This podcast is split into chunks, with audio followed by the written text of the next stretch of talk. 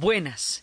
Hoy en los festivos de Caracol vamos a continuar con el especial de The Wall de Pink Floyd 30 años después.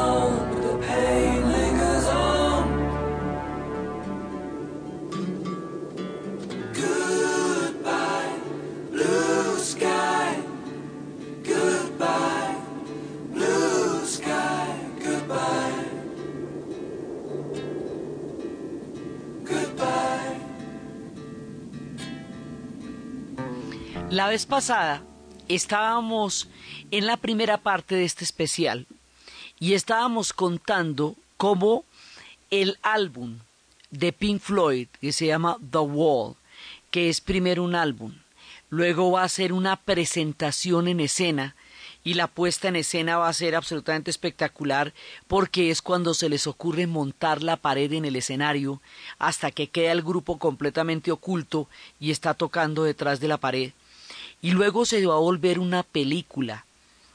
Y va a ser un éxito también en, la, en las listas la canción Another Brick in the Wall y cómo este fenómeno que a partir de una serie de reflexiones personales y autobiográficas de Roger Waters, mezclado un poco con las historias trágicas de Sid Barrett, que fue el fundador, digamos, el inspirador de la, de la primera parte de la banda, se va a convertir en un trabajo que termina siendo una lectura contemporánea de la crisis y de la miseria humana que habitan las sociedades actuales y el mundo que hemos construido.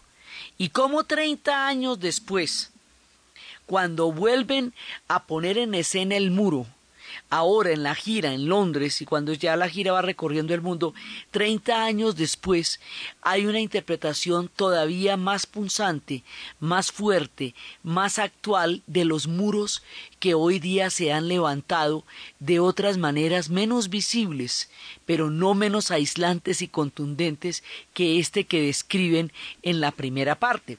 Entonces, estábamos hablando el álbum como tal, eh, contado ya la historia de ellos, el álbum como tal va a salir el 30 de noviembre de 1979, el álbum doble de The Wall, La Pared.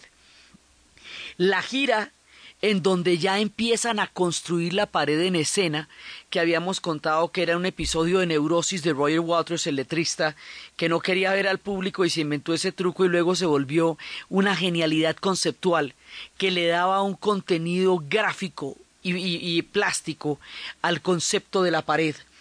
La gira eh, va, a ser, va a empezar en, en, en enero de 1980 como tal y la película que se va a convertir en la película de, de, Alan Parker con todos los dibujos de un personaje que se llama Gerald Scarfy, que el últimas en el libro oficial de la historia de ellos es el que va a terminar contando el cuento. Ya la película de Alan Parker como tal, se va a presentar la premier el 23 de mayo de 1982 en Cannes.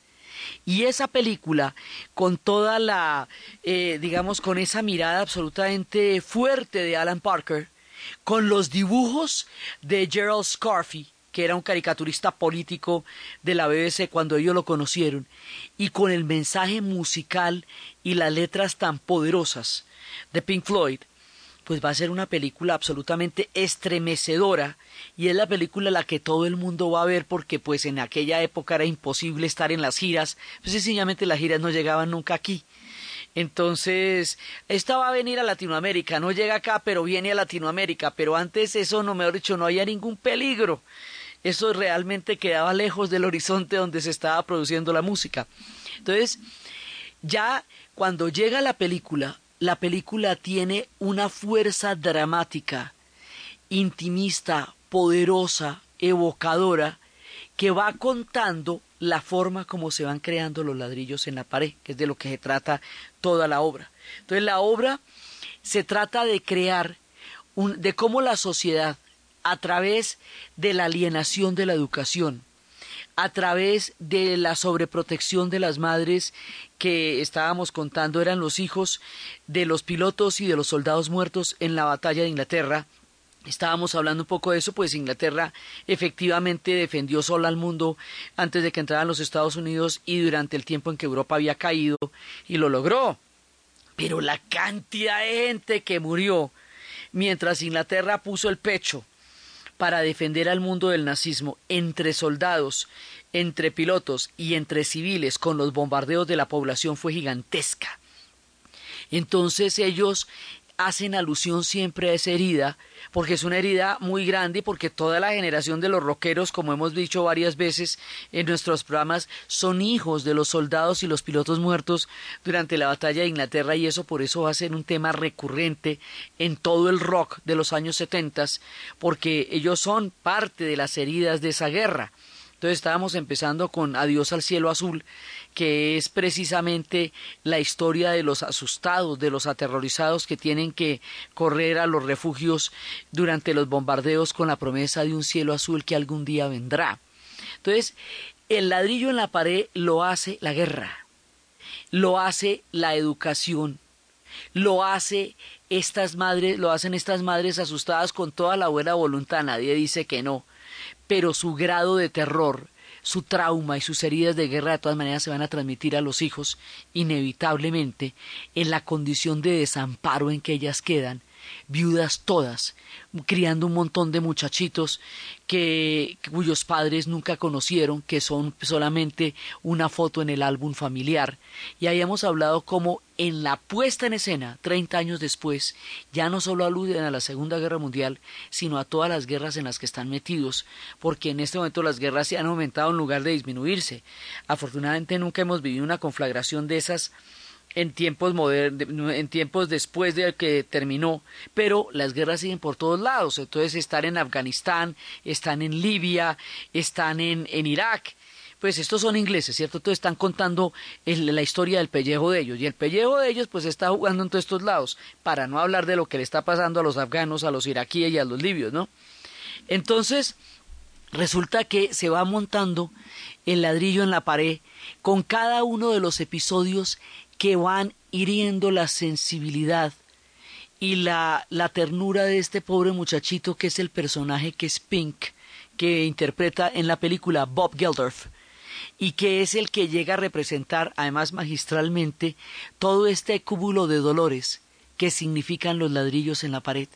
Entonces, otra parte que va a ser muy dolorosa son las relaciones, las relaciones de pareja. Ahora, Roger Walters aclara treinta años después, que en el momento en que él compuso la letra y el concepto de The Wall, él acababa de romper con su pareja, lo acababa de zafar, más que de zafar o de abandonar, lo acababa era de abrir.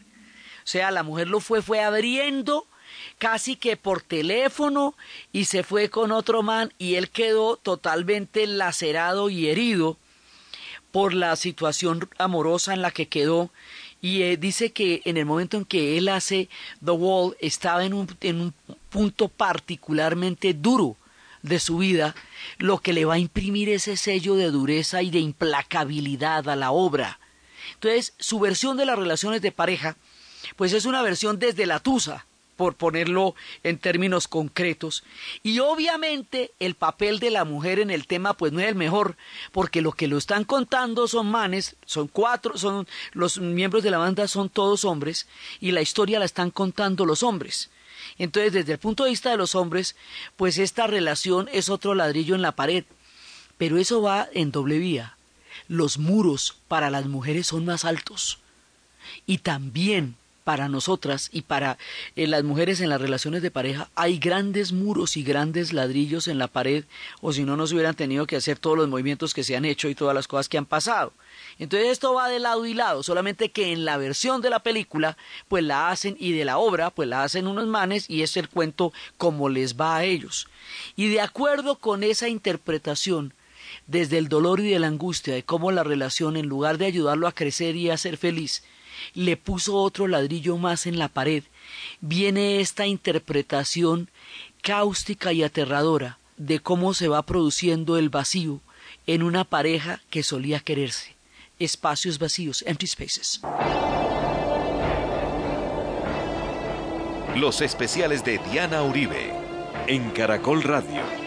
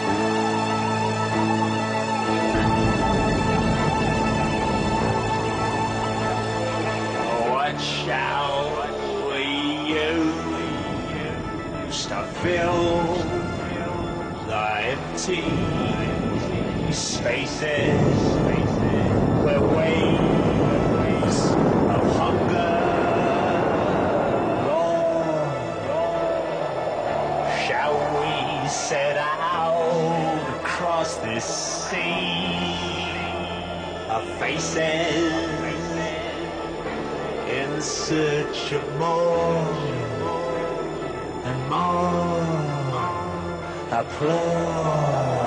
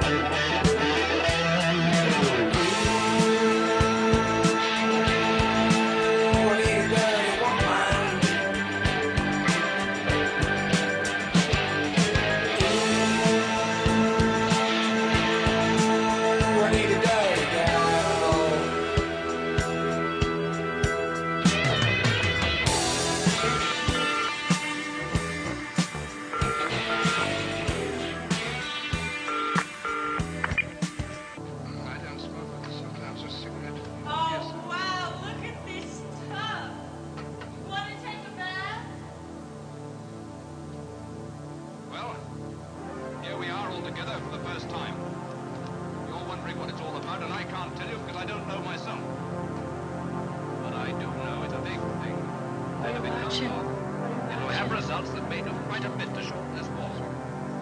Discipline is going to be essential. So is security. It's unusual for a crowd like you to be born into a new school. So you're going to be taught.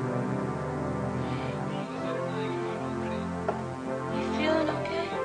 Day after day,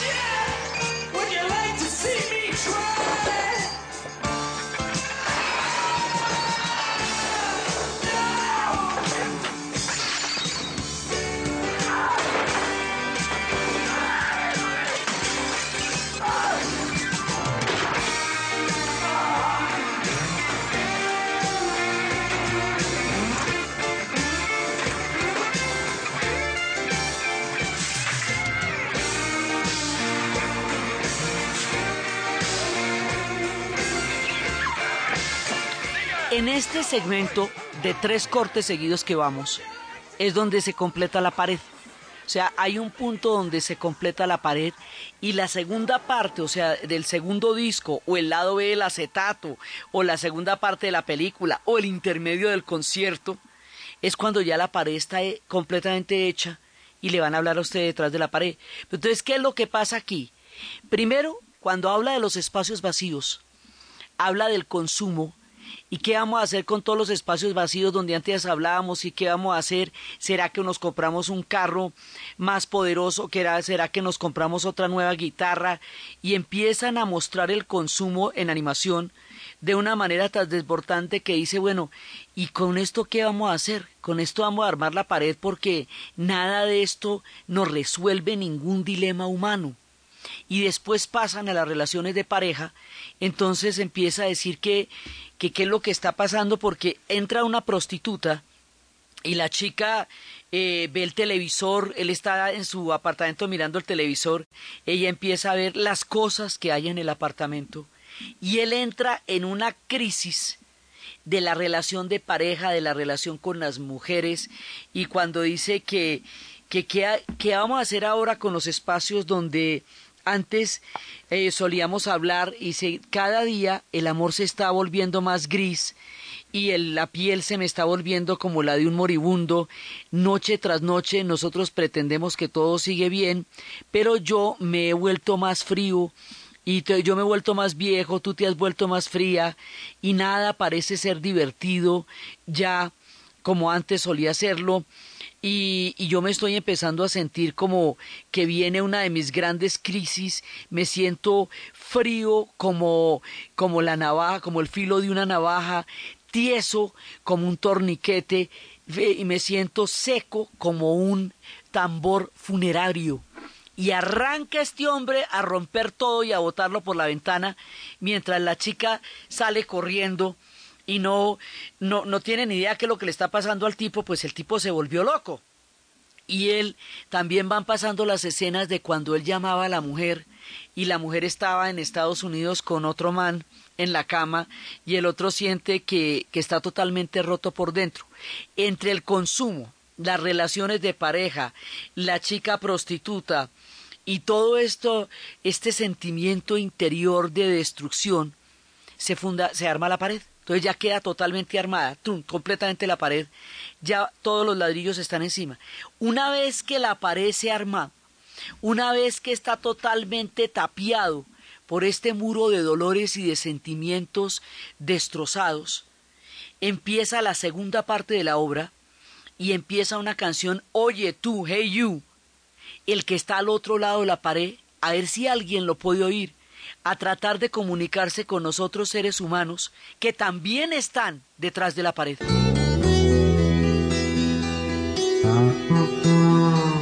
Los especiales de Diana Uribe en Caracol Radio.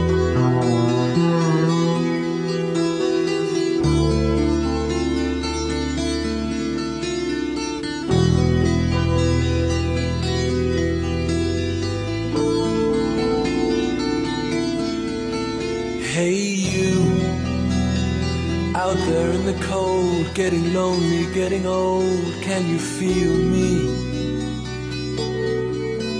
Hey, you standing in the aisles with itchy feet and fading smiles. Can you feel me? Hey, you don't help them to bury the light.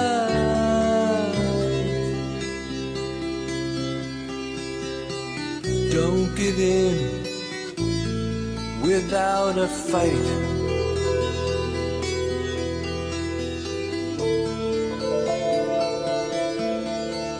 Hey, out there on your own, sitting naked by the phone, would you touch me? Hey, you, with your ear against the wall, waiting for someone to call out, would you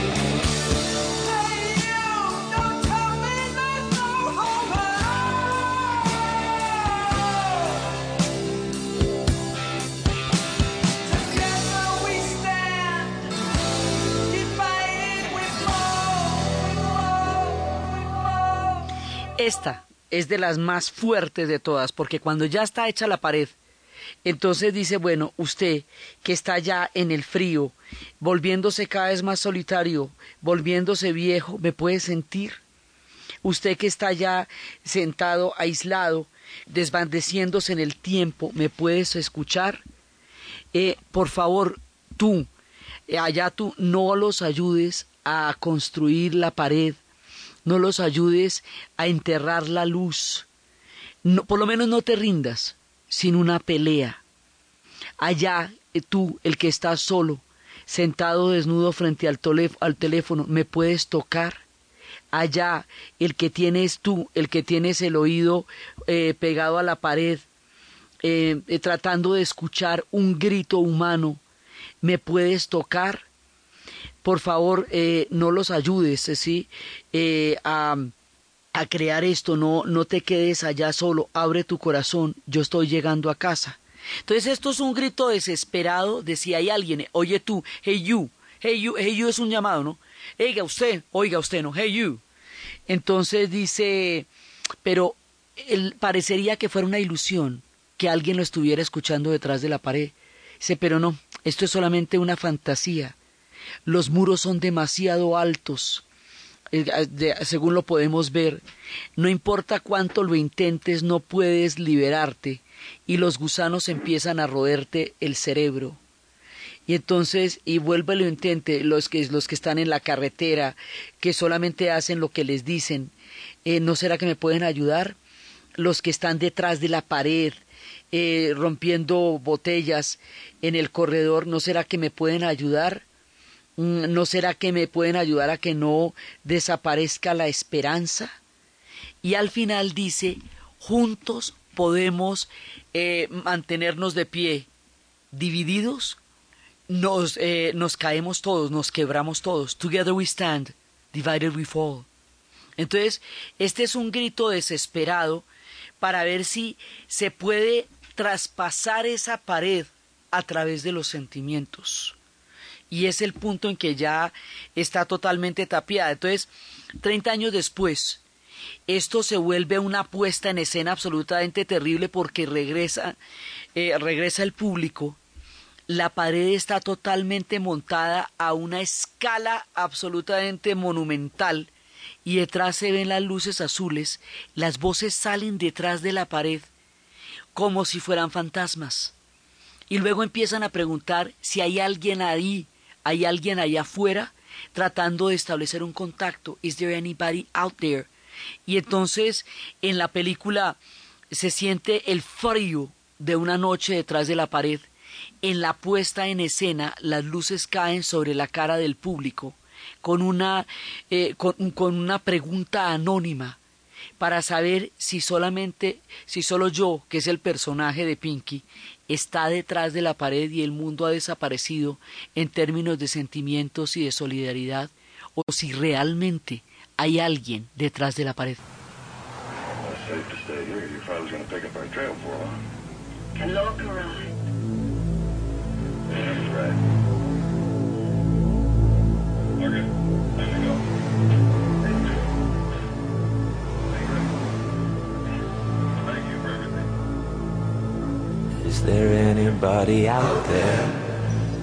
Los especiales de Diana Uribe en Caracol Radio.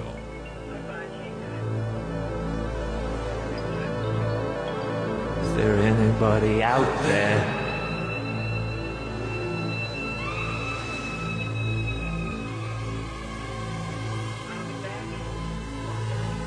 Is there anybody out there?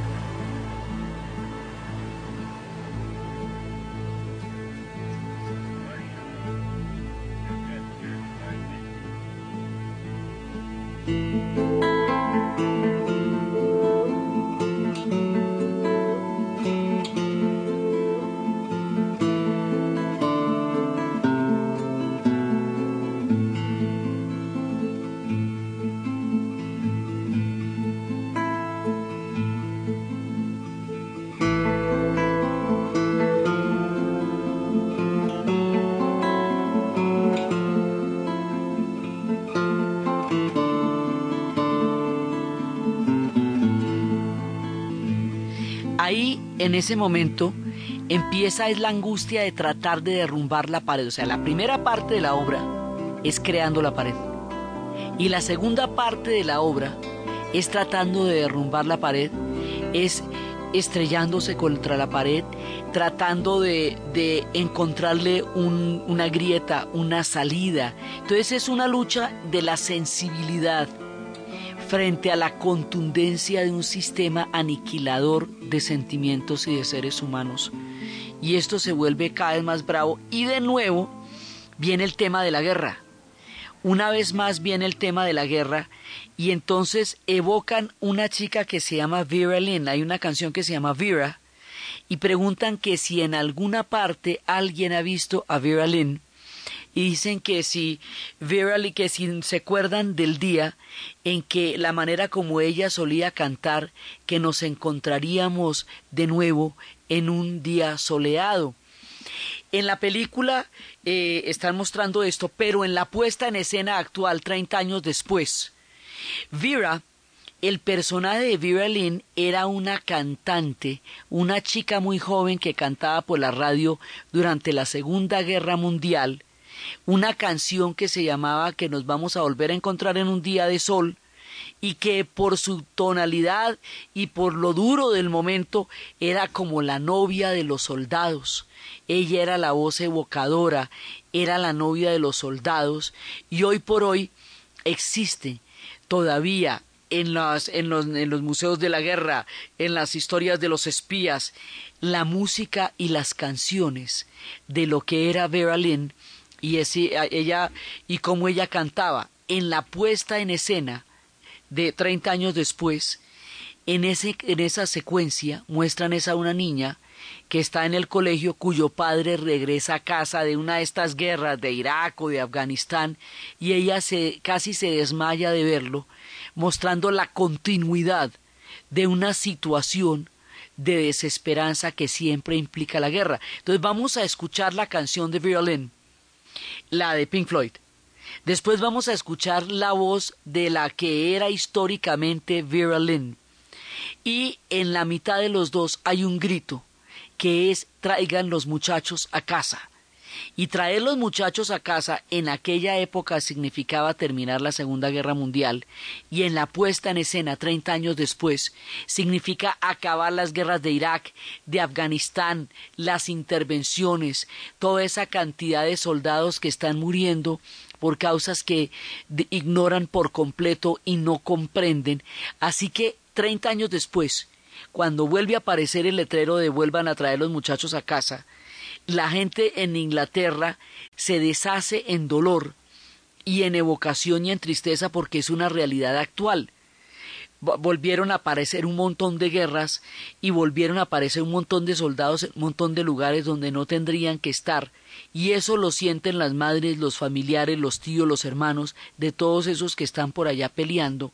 Y por eso es que la vigencia de esta canción de Violin, tanto en su poder evocador, de la Segunda Guerra Mundial y de la novia de los soldados, como en la realidad que aún se vive, es desgarradora.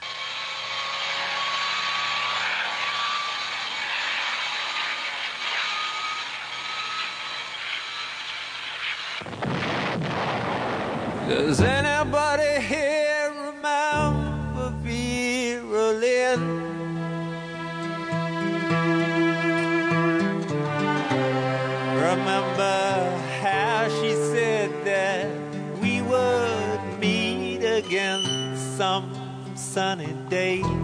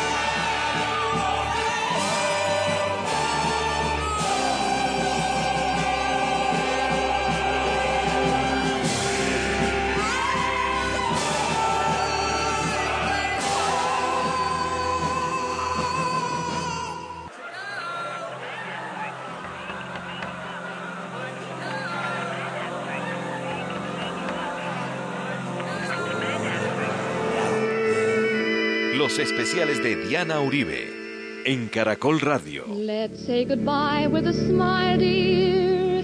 Just for a while, dear. We must part. Don't let this parting upset you.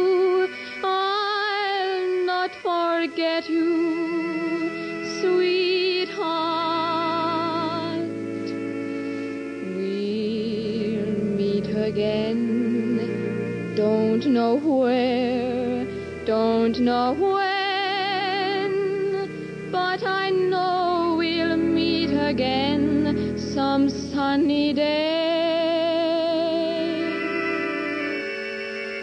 Keep smiling through, just like you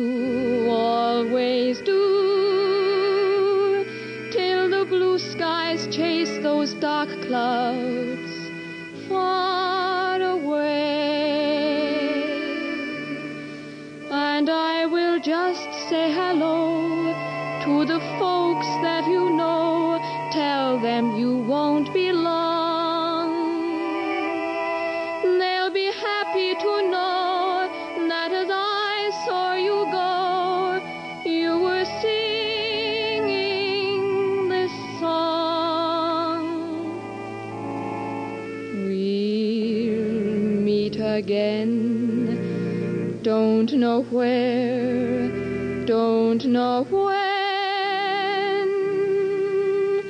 but I know we'll meet again some sunny day. Esta es la voz de Vera Lynn, la verdadera Vera Lynn, que él pregunta que si alguien se acuerda de Vera Lynn y se acuerda cómo ella cantaba, que nos vamos a volver a encontrar algún día en un día de sol. Y esta es la historia de esta mujer cantándole al, al que se va, diciéndole que se van a volver a encontrar, que mantenga la sonrisa, que mantenga la esperanza, que ella le hablará a sus amigos de cómo se van a volver a encontrar, de pronto no saben cuándo, de pronto no saben dónde, pero se van a volver a encontrar con toda seguridad en un día de sol. Y esa es la evocación a la que alude el tema Vera y la historia de los muchachos que van regresando a casa, que se pide el clamor de que regresen a casa, que durante la película era la Segunda Guerra Mundial y que ahora tiene que ver con toda la cantidad de guerras y de intervenciones en las que están metidos. Entonces, cuando todo eso pasa y ante la destrucción completa de los sentimientos, hay un momento en que Pinky, el personaje, ya está tan supremamente adolorido que se ha convertido en un ente confortable, ya no siente nada, ya se lo llevan como una especie de manicomio y empieza a recordar cuando era niño y tenía la pesadilla de que los, las manos se le convertían en un par de globos y que él tenía una cantidad de cosas y de, y de ímpetu para volar y no tenía dónde volar. Y o sea ya eh, todos los sueños que él tenía de niño que en la película se ven como eh, se ve como un hámster que él cuidaba y el ratoncito un día muere y va a buscar a la, a la mamá y la mamá no está. Y en la puesta en escena es él también metido contra parece un ladrillito en la pared del tamaño tan grande. Cuando hablaba en un momento dado de que él tenía unas unos sueños muy grandes y unas alas muy grandes pero no tenía dónde volar. Esos son instantes que van pasando durante su recorrido sentimental pero todo eso lo va a llegar a convertir en un ente confortable. Va a llegar a un punto en que no va a sentir absolutamente nada. Este ente confortable es probablemente uno de los, de los puntos más importantes a nivel argumental y a nivel emblemático y a nivel musical de toda la obra de The Wall. Y en la puesta en escena va a pasar una cosa muy sorprendente. Como la banda se disolvió, ellos ya no tocan juntos. Y por su lado cogió Pink Floyd y por el lado Roger Waters. Y inclusive cuando salió el disco uno de Richard Wright, que murió hace poco, se había salido de la banda. Las paredes también los tocaron a ellos. En una ocasión se cuenta en la entrevista a Roger Waters que le había pedido David Gilmour que tocara con él una función de caridad y le dice, pero si usted me, se me aparece en algún momento en, de sorpresa en mi gira de The Wall. Y en Inglaterra, eh, cumpliendo con su palabra en esta canción de Comfort Numb, cuando está hecha totalmente la pared y cuando eh, eh, Roger Waters señala con las manos la pared en la parte de arriba del muro, que es como a un, como a un edificio de distancia, aparece David Gilmour tocando con él esta canción que los dos compusieron y que fue de las que más diferencias generó a nivel musical, y en ese momento el paroxismo de lo que significa esto 30 años después, con toda la sensibilidad a flor de piel que ha significado seguir este concierto y esta, esta lucha interna por prevalecer frente a las estructuras destructivas, llega a un punto de, de catarsis total y suena esta canción, Comfortably Numb.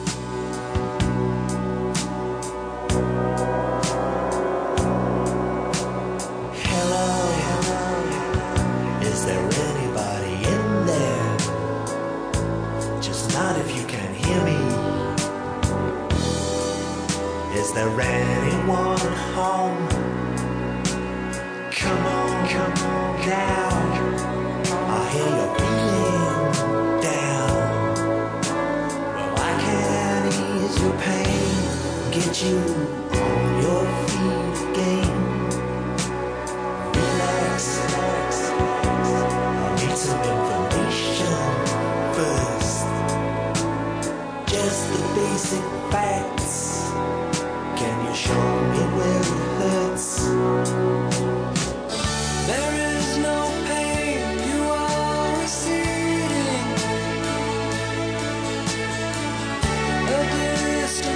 small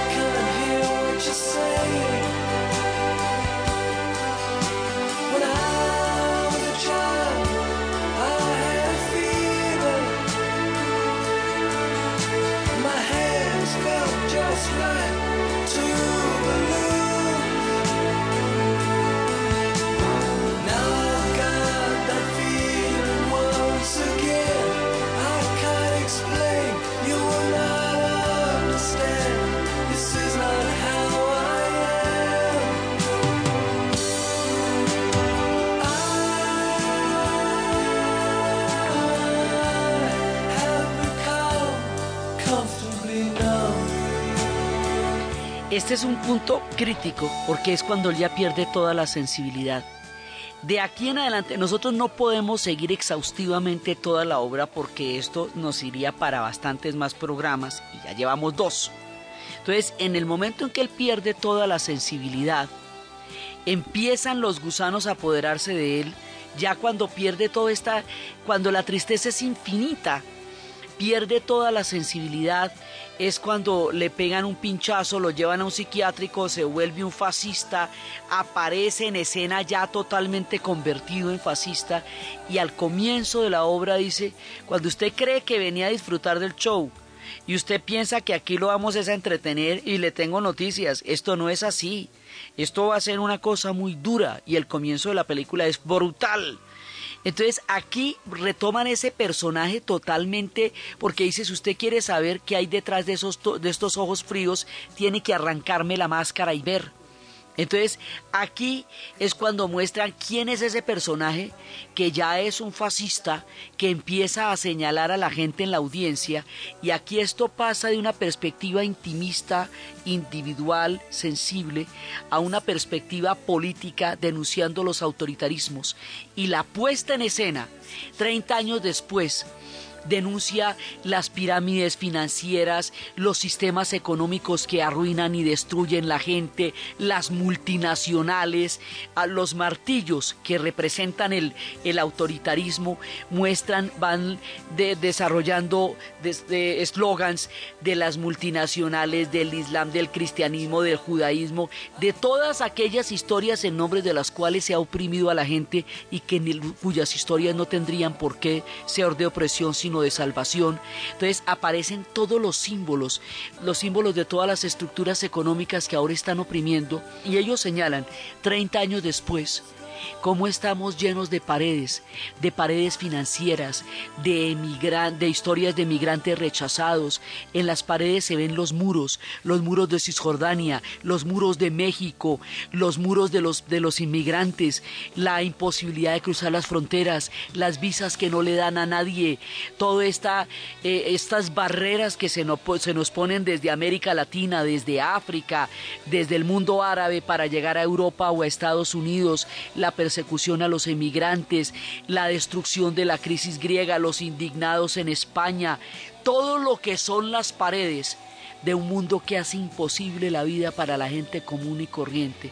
Y esto fundamentalmente es una denuncia, una denuncia y un grito de esperanza para no seguir creando paredes, ni políticas, ni geopolíticas, ni individuales.